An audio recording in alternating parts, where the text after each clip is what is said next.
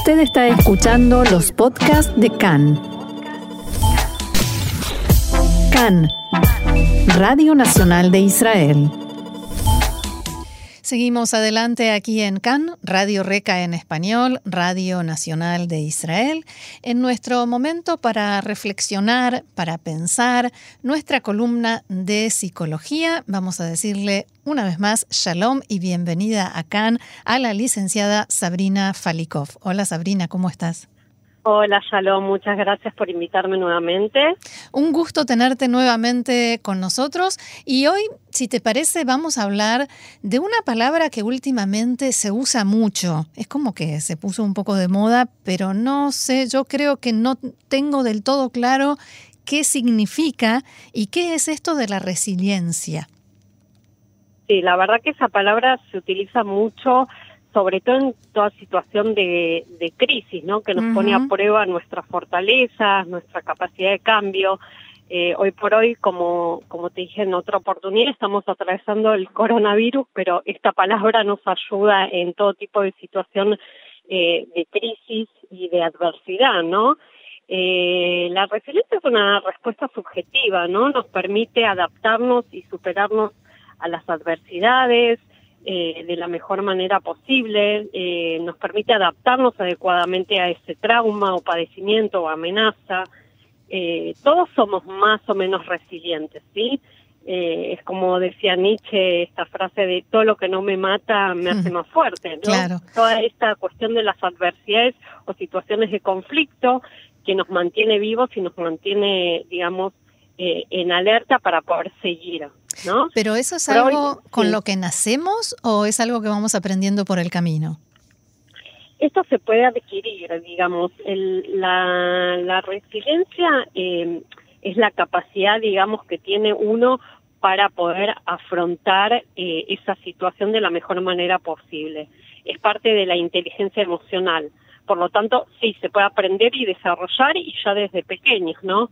En el caso de los pequeños, lo que eh, recomendamos siempre es, ante una situación de conflicto, darle lugar a esa, a esa situación eh, de conflicto, validar lo que le pasa al pequeño y poder transmitirle esta posición positiva de poder, vamos a resolver esa situación juntos. Estoy acá para, para ayudarte, para acompañarte.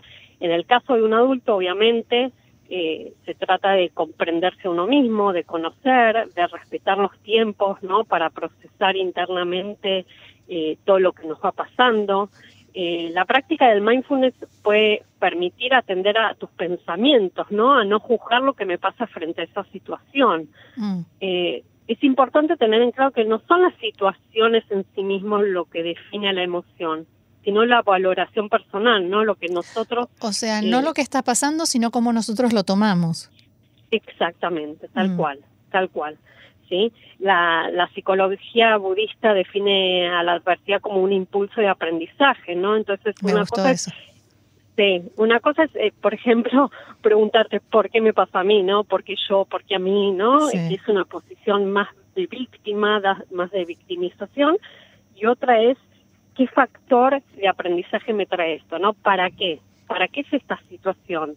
Buscar el significado detrás de esta situación, ¿no? Que es algo más eh, más abarcativo y no se centra tanto en mí, en yo, pobre víctima, ¿por qué me está pasando esto? Mm, y otra cosa muy...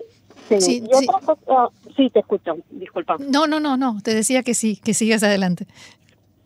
Y otra cosa muy importante eh, tiene que ver con la autorregulación emocional, ¿no? Entender que no es todo blanco ni es todo negro, ¿no? No, no, no es eh, un drama nuestra vida, ¿no? Hmm. Que se puede encontrar un, un, punto medio, ¿no? Un gris, como digo yo. Eh, yo a mis pacientes eh, les hago utilizar la regla del 1 al 10, que si querés te cuento un poquito cómo sí, funciona. Me interesa. ¿no? Eh, es traer una conflictiva, una situación de conflicto y poder ubicarlo del 1 al 10, ¿no? Casi todos siempre ponemos en la escala del 10, ¿no? En, el 8, 9, 10, sí, más cerca del 10. Y cuando podemos empezar a, ver la situación desde un lugar más subjetivo, más objetivo, perdón, eh, podemos ver que la situación no era un 9 ni un 10, puede pasar a ser un 5, que no era tan dramática la situación y podemos poder lidiar con esa situación. Claro. Poner las cosas en proporción, como quien dice. Exacto. Sí, uno tiende a decir, todo en mi vida está mal, eh, hmm. no siempre me pasa lo mismo, nunca eh, voy a triunfar, ¿no? Ponerle en estos casos de, coronavirus, que hubo muchos despidos, digamos, eh, la gente, viste, se pone como lógicamente, ¿sí? con una situación, con un pensamiento más negativo de nunca voy a encontrar un trabajo, ¿no? Todo está mal y poder relativizar eso, ¿no? No todo está mal en mi vida y no significa que nunca vaya a encontrar un trabajo porque en su momento lo encontré. Entonces tengo capacidades para afrontar esa situación conflictiva de, por ejemplo, la falta de trabajo y lo voy a lograr como en algún momento lo logré. Ahora, yo en épocas difíciles tenía la costumbre de hacer listas. A veces me sentaba y escribía cosas buenas que tengo y cosas buenas que me pasan, a pesar de todo lo malo que me está pasando. Eh, a, a mí me sirvió, pero ¿qué otras cosas pueden servir en esos momentos difíciles para aumentar nuestra capacidad de enfrentarlos? Sí. Eh, como te decía antes, eh, primero lo importante es eh, reunirse con gente que sea positiva, ¿no? Existe lo que es el, el, el, contexto tóxico al que llamamos a esas personas que están siempre quejándose y negativas y ven todo gris. entonces, bueno, la idea es que si vos tenés un conflicto puedas abocarte a personas que te puedan guiar y que te puedan ayudar ya sea un tratamiento psicológico o ya sea un entorno familiar y social en el cual te apoyen y te promuevan al cambio, ¿sí? Eh, y como antes te decía, aceptar la emoción, aceptar que estoy viendo todo gris y que no veo una salida, pero entender que hay salida. Si yo me quedo en el drama de nunca voy a triunfar, eh, las cosas están mal, eh, no no voy a ver en realidad la otra cara de la moneda sí para como siempre digo yo para que haya luz hay que tiene que haber oscuridad y viceversa. Para que existe un día tiene que existir la noche y mismo con esto no veo todo negro pero bueno la contraparte es que hay luz Ahora, hace un ratito decías, eh, lo vamos a resolver, eh, estoy aquí para ayudarte, lo vamos a resolver, pero hay situaciones que no se resuelven. Cuando a uno le toca enfrentar una tragedia, una situación muy difícil como una enfermedad o una muerte, lo que realmente no tiene solución, ¿con qué herramientas se enfrenta eso? Herramientas a nivel personal, ¿no? Sí, sí, ya que lo traes, justo el otro día estaba viendo en las noticias eh, eh, este caso de, una mujer, no quiero dar el nombre, bueno, que, que sufría una enfermedad eh, de, cáncer, ¿no? Que estaba enferma de cáncer y que se la veía muy positiva y que iba para adelante, ¿no?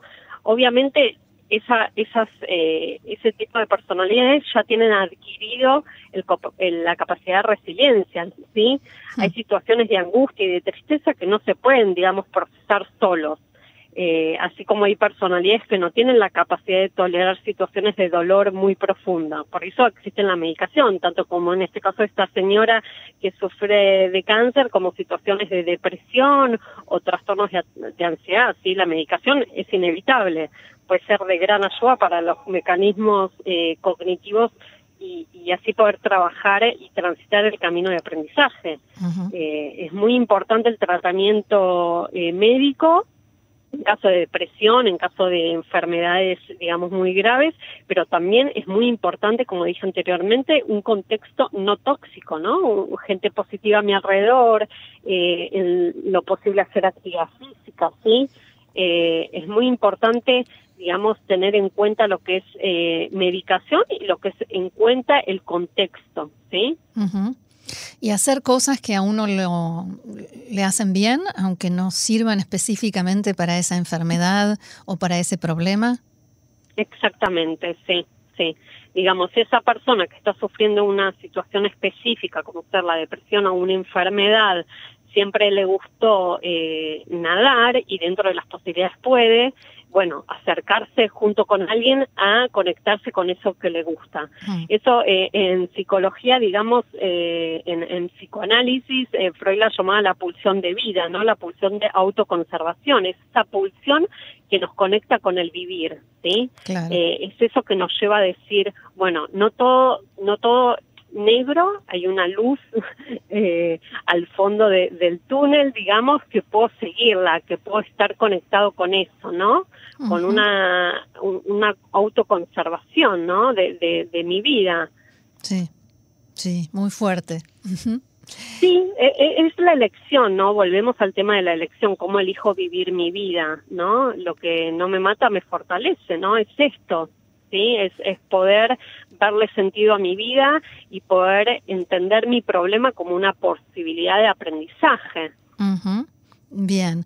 ¿Hay algo más eh, que quieras agregar sobre el tema que quizás no te hayan preguntado? Sí, y, por otro lado, esto de las personas resilientes eh, ven la vida no como una vida dura, ¿no? Yo y esta vida y, todo lo que me está pasando no es un drama, sino que ven los momentos como momentos difíciles. No es toda mi vida un drama, sino que hay momentos específicos que son difíciles. Y eso hace relativizar un poco lo que es un mal momento, ¿no? Claro, claro. Y te quería compartir un, un cuentito que, que, a mí me gusta mucho y que, y que describe muy claramente, es un cuentito que también sirve para, para niños, digamos, eh, y, que, y que sirve mucho para entender este concepto de resiliencia. Así que si, si me permitís. Sí, claro, claro, dale. Había una vez un hijo que recurre a su madre porque estaba con muchos problemas.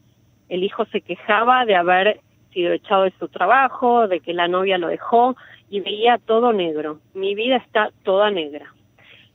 La madre lo invita a la cocina y le dice, voy a hacer tres ollas con agua hirviendo. En una voy a poner la zanahoria, en otra voy a poner huevo y en la otra voy a poner granos de café.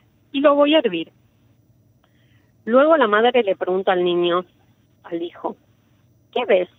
Entonces el hijo dice, veo que la zanahoria está hablando, veo que el huevo está duro y veo que los granos de café tienen un aroma, pasaron a tener un aroma muy rico y un sabor también muy rico. Y entonces pregunta la madre, entonces, los tres elementos pasaron por la misma adversidad, pero han reaccionado hmm. diferente. La zanahoria antes era fuerte y habiendo pasado por el agua hirviendo es blanda se fue debilitando. El huevo llegó frágil al agua hirviendo y salió endurecido, con un caparazón a la defensiva. Los granos de café, en cambio, únicos, después de ser hervidos, han sido capaces de cambiar el agua y sus propiedades. La reacción, de forma positiva, permitió el dulce aroma del café. Como que eso sacó lo mejor de sí o lo contrario. Exacto. Bien. Es cómo podés atravesar la adversidad. La adversidad como símbolo, el agua caliente, ¿no? Que la zanahoria se pudo debilitar ante esa situación, el huevo se endureció, ¿no? Se cerró, se hizo duro y el grano de café pudo mantener el, el, el olor rico, el sabor rico y también así modificar el agua, la adversidad. Claro. Muy bueno, me gustó mucho. Muy bien. Sabrina Falikov, muchísimas gracias por eh, habernos eh, acompañado también en este programa y darnos este espacio para reflexionar y para seguir pensando. Y será hasta la semana que viene. Hasta la semana que viene. Gracias, Shalom. Bye, Shalom, gracias.